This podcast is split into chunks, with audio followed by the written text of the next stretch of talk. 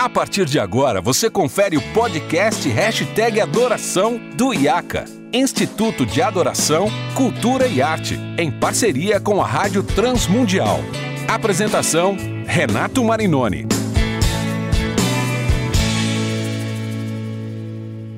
Olá, seja muito bem-vindo a mais um episódio do Hashtag Adoração. Hoje, mais uma vez, diretamente do Imersão IACA 2021. Nós estamos aqui com 55 líderes de louvor de todo o Brasil, de várias denominações diferentes da nossa igreja, da igreja brasileira, e conversando sobre tantos temas importantes e relevantes para a igreja brasileira nesses dias. E hoje eu tenho a alegria de receber meus queridos amigos Raquel Novaes e Tom Molinari. Raquel, seja bem-vinda, sempre um prazer receber você para esse bate-papo. Oi, Renato. Oi, pessoal, todo mundo que está ouvindo. Eu digo que é um prazer mais uma vez estar aqui com vocês. Você sempre inspira e abençoa a minha vida, Renato. E o IACA é maravilhoso, então para mim é uma alegria mesmo participar com vocês. E ótimo, Tom. Você também tem se tornado um amigo muito especial na caminhada, um cara com um coração inspirador que ama o reino. E é sempre um privilégio ter você aqui nessa conversa. Seja bem-vindo mais uma vez. Muito obrigado, Renato. Cara, que honra estar fazendo parte disso, esse imersão. Eu acredito que eu tenho sido tocado por tudo aquilo que você produz e agora é uma honra estar somando aqui. É isso aí.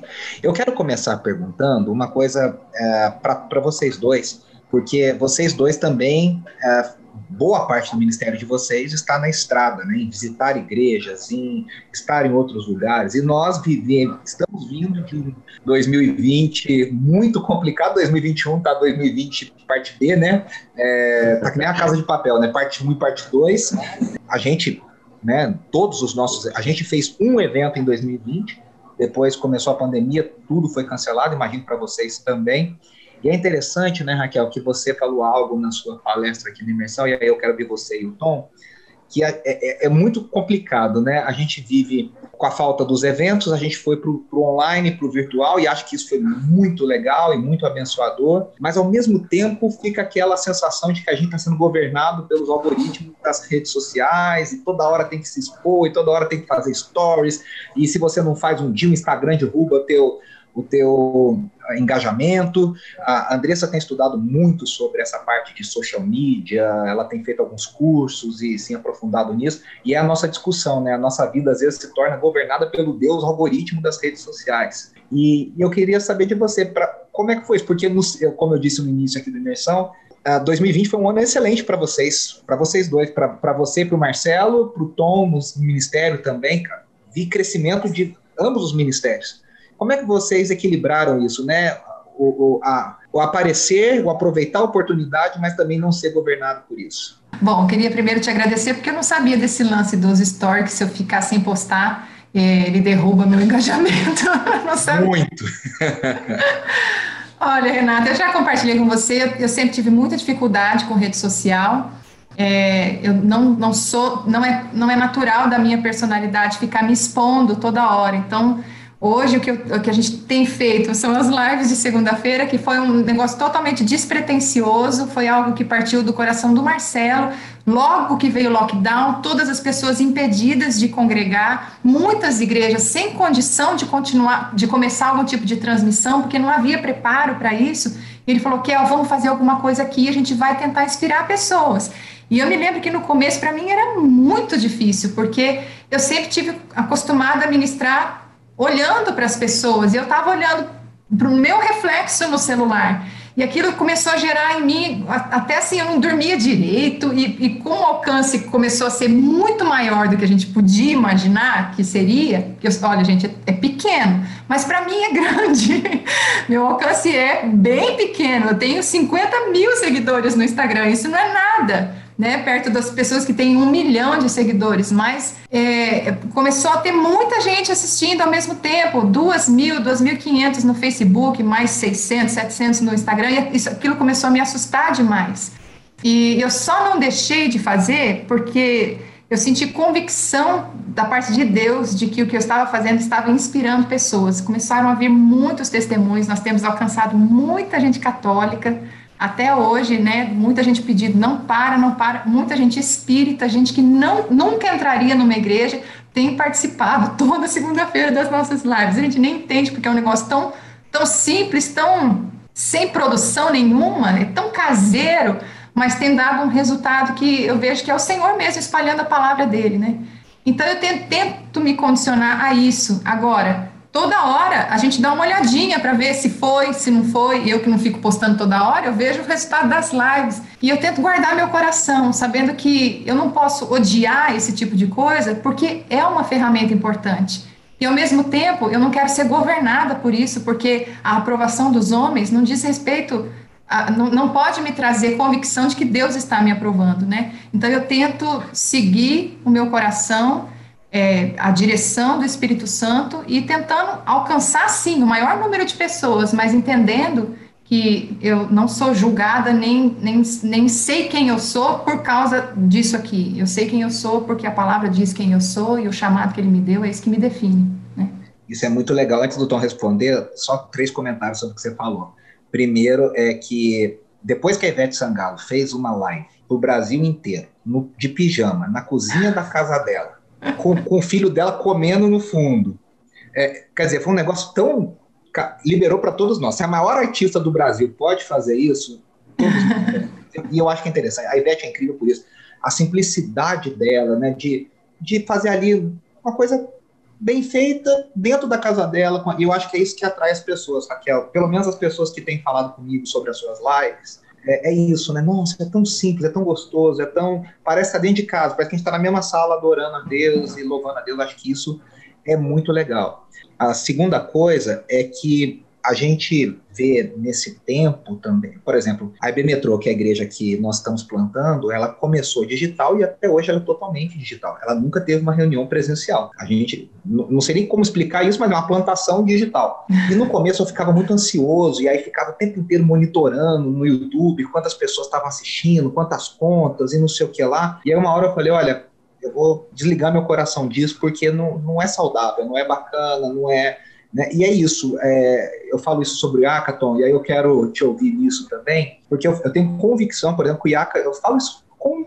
clareza, nunca vai ser um instituto para massas. Nunca, nós nunca vamos ter milhares de pessoas nos nossos eventos, porque não, nós não estamos. Primeiro, que a gente está procurando isso. Segundo, que a gente não está falando o discurso das, que atrai as grandes multidões, ou o discurso que agrada, né? A gente fica naquele limbo que a gente. Eu sempre falo isso, que a gente é muito conservador para quem é muito ultra renovado, e somos muito renovados para quem é muito ultra conservador. E eu vejo que você tem lutado nesse campo também, né, Tom? Como é que tem sido isso para você?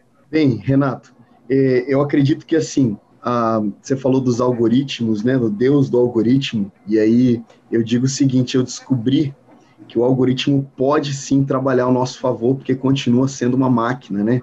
Continua sendo é, um robô ali trabalhando de maneira que você precisa con condicioná-lo a trabalhar para você. Quando é, a quarentena chegou, a pandemia começou a estourar no Brasil, eu estava no, no, meio da estação de mais trabalho, de viagem é, da, de toda a minha vida. Então eu estava acabando de chegar de um carnaval onde eu tinha ministrado tipo oito vezes em cinco dias, seis vezes dessas oito eu tinha pregado e feito adoração, ou seja, uma carga de de responsabilidade muito grande com a igreja do Brasil e de repente em uma semana eu já não tinha mais uma agenda no ano inteiro. Todas as igrejas cancelaram em tipo uma semana.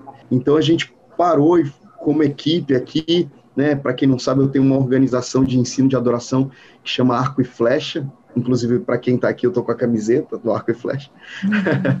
Mas, é, e aí, quando, quando, quando acabou tudo, eu comecei a, a falar para a galera da nossa equipe, a gente precisa orar para saber qual que é o próximo passo, porque financeiramente ou a nível de propósito, Agora a gente não sabe o que fazer, não tem uma luz no fim do túnel. E quando eu comecei a orar a Deus, eu senti Deus confirmando no meu coração e dizendo o seguinte: agora você vai fazer o que eu sempre quis que você fizesse, mas você nunca tinha tempo, porque você estava fazendo outras coisas. E aí eu comecei a perceber que a, as agendas, os convites, as conferências e todos os lugares que eu ia era secundário diante do propósito principal que a gente carrega, que é treinar líderes de adoração para cumprirem seus ofícios com excelência nas suas igrejas locais. Então a gente começou a perceber que é, a internet virou uma arma gigantesca nas nossas mãos. Então, desde abril, nós estamos mentoreando mensalmente é, ministros de adoração do Brasil e fora do Brasil também. Eu tinha uma turma até pouco tempo atrás no Japão.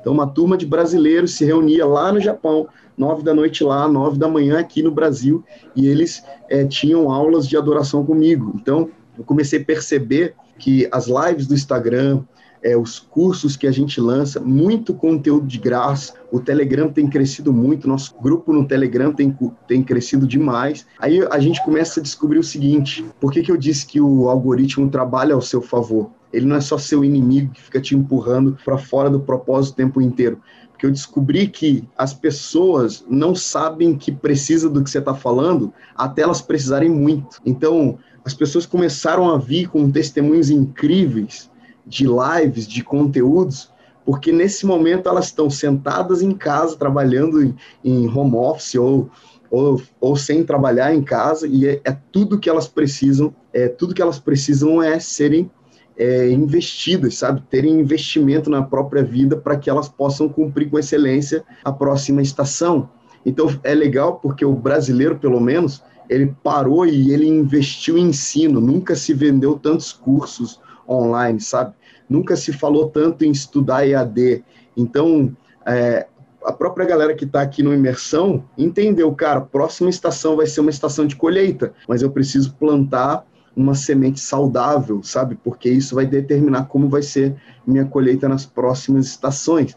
Então, acredito que é, foi o melhor tempo da nossa vida, sim, sabe? Esse fim de semana a gente inaugurou nossa comunidade, a gente estava um ano e meio só em consolidação, agora a gente inaugurou num outro salão com bastante gente, então a gente está muito feliz, porque nessa estação a gente focou naquilo que realmente importa. Deus só tem ciúme de três coisas: do homem, da família e da igreja. Então ele tem ciúme de mim, por isso ele, ele aproveitou e permitiu que tudo isso acontecesse para me ter de volta.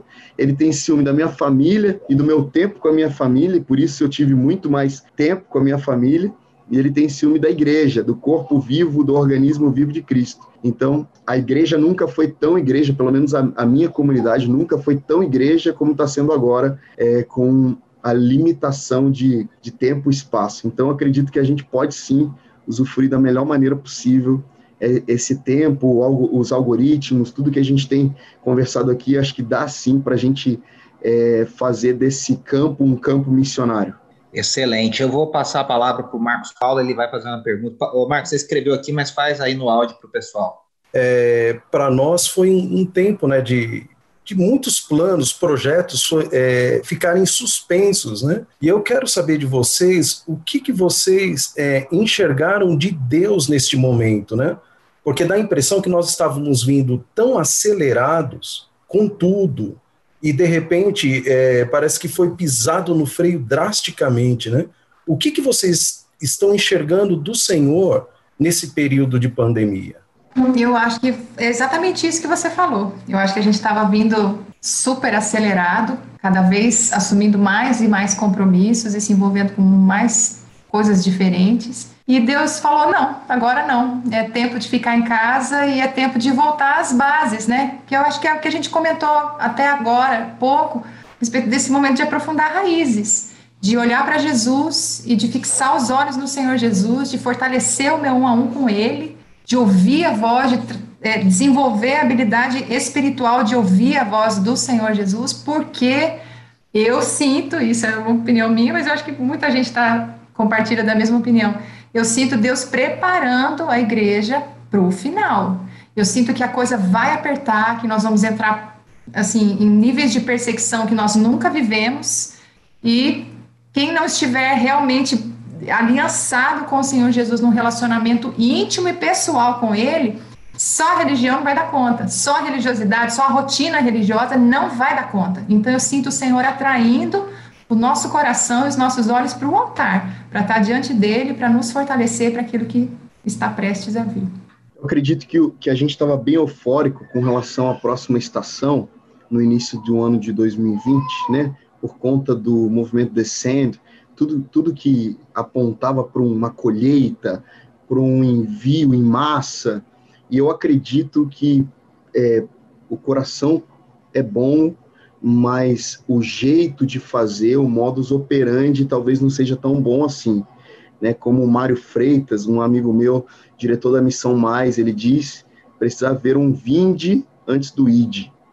Então é Jesus pedindo: Vem, venha, venha após mim, tome sua cruz, negue-se a si mesmo, é, assuma responsabilidades, né? seja como eu, e aí eu te envio. Eu te, envio, eu te enviarei no meu nome. Então, a matemática para mim não fechava muito quando eu, quando eu parava para pensar que, é, em questão logística, a gente estava se perdendo um pouco. Porque se você envia gente que não é discípulo, as, essa pessoa estraga o lugar onde vai e depois volta estragado. então, eu acredito que é, Deus está na arquitetura soberana de Deus, o vinde vir antes do id, né? Então, eu acredito, porque assim, quando Jesus diz id, Mateus 28, 18, 19, ele diz, e é, discipulem todas as nações, batizando-os em nome do Pai, do Filho e do Espírito Santo, e para mim o mais poderoso é agora, ensina eles a guardar. Você só ensina alguém a guardar aquilo que você já tem dentro de você. Então eu acredito que essa estação é uma estação de aprender a guardar para ensinar a guardar. Você não consegue aprender a guardar, você não ensina ninguém a guardar. Então é o que, é o, que o Renato disse. A gente está achando que está por cima, né? A gente está achando que está dominando. É, principalmente com essa onda da pregação triunfalista, né? Vai dar tudo certo, é, principalmente dos amilenistas, né? É, vai dar tudo certo, já deu tudo certo e está tudo bem aqui. É, a gente está governando com Jesus já e, e eu acredito que por trás existe um equívoco não só teológico, mas ideológico, sabe? É, eu acredito que a gente precisa reformar primeiro um, o nosso, a nossa motivação com relação ao estabelecimento do reino de Deus na Terra, para que depois a nossa funcionalidade possa ser saudável. Então, pelo menos na minha comunidade, né, nós estamos preocupados em nos tornarmos para ensinar as pessoas a se tornarem. Então, é, é maturidade para depois haver discipulado. Você só dá para discipular alguém se você for como Cristo, porque discipulado é uma transferência de coração, né? Então, como é que você transfere o coração de Cristo para alguém se você ainda não, não o tem, né? Então, acredito que é bem mais simples do que a gente imagina, né? É fundamental, não, nós, não só no sentido de prioritário, mas no sentido de retorno aos fundamentos. Eu acredito que é isso. Excelente. Bom, então eu tenho uma pergunta. Ô Tom, e aí eu queria ouvir de vocês, começar com você agora e depois terminar com a Raquel. É, tempos de crise, geralmente, para quem tem ouvidos para ouvir, geram coisas muito bacanas e muito boas, em termos de composição, escrita. São os tempos mais difíceis que a gente produz as coisas mais bonitas, né? É, e eu queria saber de vocês isso, né? O que que essa pandemia, esse tempo difícil, de isolamento, que a gente sente saudade da comunhão, Domingo nós vamos cantar, Raquel, na, na IB Metrô. André estava ensaiando hoje. Em comunhão, quero viver. E dá uma saudade que a gente canta olhando para uma câmera, né? Oh, que saudade de abraçar as pessoas. Você tem até saudade do pregador falando, vira para o lado, né? Olha para você ver o nível que a gente está. Mas o que, que vocês produziram nesse tempo? O é, que, que, que, que aconteceu aí em termos de composição com vocês dois? Muito bom. No, nossa intencionalidade aumentou, né? porque como são poucos os períodos da gente estar tá junto, quando a gente está, a gente está para ser intencional e profundo, né? Então eu tenho experimentado pela primeira vez na minha jornada é, um movimento e um fluxo diferente dos últimos 10 anos que eu estou ministrando fora. É, eu tenho percebido uma movimentação de uma genuinidade na igreja local sendo exportada para onde eu vou. Então, por causa da loucura da estrada, e eu de verdade me arrependo, estou sendo até vulnerável aqui, me arrependo de ter ido tão rápido, é, mas por causa da, da loucura da estrada, as canções nasciam em palcos no Brasil inteiro, fora do Brasil também, e a gente pegava pedacinho aqui, pedacinho ali, e linkava e construía uma canção legal, poderosa, e tá tudo bem. Mas agora eu tenho experimentado o poder da comunidade ainda mais forte, sabe?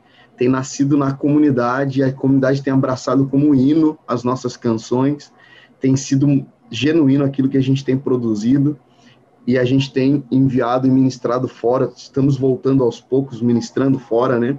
E temos ministrado, e quando a gente vai ministrar fora, sempre tem alguma coisa nova, um espontâneo, uma parte C ali que sempre entra. E pessoalmente também tem sido o tempo mais profundo de toda a minha jornada. Eu tenho composto assim sobre a volta de Jesus bastante, isso tem sido uma ênfase isso tem sido uma ênfase para a minha vida. A gente tem falado bastante na nossa comunidade sobre o fim dos tempos, a volta de Jesus. Isso tem é, nos, nos rodeado, esse assunto, essa ênfase tem nos rodeado. Então, eu tenho meditado muito sobre isso, tenho meditado amar o dia da vinda do Senhor. Isso tem sido incrível para minha experiência, sabe? Canções devocionais têm nascido com muita frequência, de maneira que eu vou precisar organizar minha a minha, entre aspas, carreira de maneira diferente agora. Eu preciso organizar canções congregacionais e canções é, devocionais. Eu quero ter uma veia e um braço devocional, que eu acredito que falta hoje em dia canções para devocional. As canções carregam muito barulho, aquela coisa, né, aquela coisa do worship, né? Mas eu acho que o brasileiro está precisando dessa canção devocional, essa canção mais contemplativa, e eu acredito que tem sido um tempo muito frutífero em relação às composições do secreto. Excelente para você, Raquel. Como é que tem sido esse tempo aí também em termos de composição, produção? O que, que tem rolado? Então, eu queria estar tá nessa vibe do Tom, assim, produzindo um tantão que vai ter até que setorizar músicas para devocional. não estou nesse nível ainda não, mas é, é, desde que começou a pandemia tem sido um momento muito especial. Nós, hoje mesmo a gente já estava é, fechando a seleção, né? A, a, gente acabou assinando um contrato com a Muzile e quem vai produzir nosso trabalho é o Baruch, então a gente tem se reunido para selecionar as músicas. A gente mandou um monte de música para eles, né, para o Ricardo, que é o dono da Muzile, e, e o Baruch, que vai ser o produtor, e a gente está fechando, escolhendo as canções, então tudo indica que até o meio de março a gente já faça aquele esquema de live session, né, que gravam, nós vamos gravar seis músicas de uma vez, e aí vai lançando aos poucos, mas eu acho que a temática é duas músicas que a gente começou a cantar nas nossas lives e a, as pessoas se identificaram bastante, então já, já foram selecionadas, mas a, a, a maioria das outras é para esse lado mais devocional, Tom, essa coisa de aos pés do Senhor Jesus, ou o eu anseio, aquela coisa, né, bem, bem pessoal mesmo com o Senhor, e eu tô feliz, estou na expectativa, eu, eu sou bem sincera, assim, eu sou uma pessoa que diz, eu aprendi a descansar no fluir de Deus. Então eu não gero em mim mesmo grandes expectativas a respeito de nada. Eu tento seguir assim o meu dia a dia com o Senhor, naquilo que Ele me, me conduz a fazer e espero que os resultados Ele promova como lhe desejar, né? Mas a gente está feliz com a oportunidade de produzir da forma como será, né, o Renato? A gente até pouco tempo sempre independente e é caro você produzir músicas com uma qualidade boa e a gente agora que parou de viajar, ficou tudo tão complicado, né? E aí no final do ano eu fiz uma oração para o Senhor. O Senhor está dando as canções, o Senhor está dando. Se o Senhor quiser, põe alguém aí. E, e, pouco tempo depois a gente recebeu essa proposta e eu sinto que Deus está encaminhando todas as coisas. No vento incessante,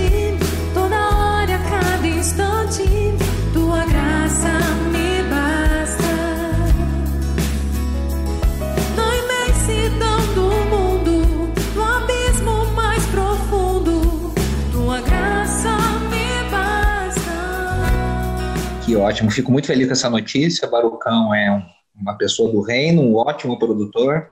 E a Muzinha hoje tem toda a estrutura com o Ricardo para fazer um trabalho incrível para vocês e Deus abençoe bastante. Eu quero agradecer a Raquel mais uma vez, o Tom mais uma vez, por esse bate-papo, a todos que participam conosco aqui no Imersão IACA. Lembrando sempre que os hashtag adoração, os episódios do hashtag adoração e todos os outros programas produzidos pela Rádio Transmundial estão lá no transmundial.org.br. Eu volto na semana que vem com mais um episódio diretamente do Imersão IACA 2021. Uh, até a semana que vem, um grande abraço. Preciso ser mais